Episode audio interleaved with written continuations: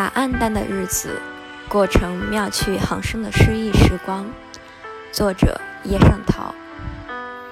今天清晨进公园，闻到一阵清香，就往荷花池边跑。荷花已经开了不少了，荷叶挨挨挤挤的，像一个个大圆盘。碧绿的面，淡绿的底，白荷花。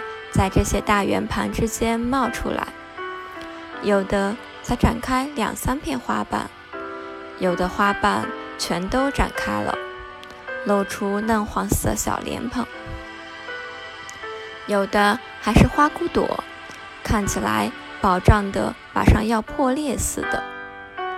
这么多的白荷花，有姿势完全相同的吗？没有，一朵有一朵的姿势。看看这一朵很美，看看那一朵也很美，都可以画写生画。我家隔壁张家挂着四条齐白石老先生的画，全是荷花，墨笔画的。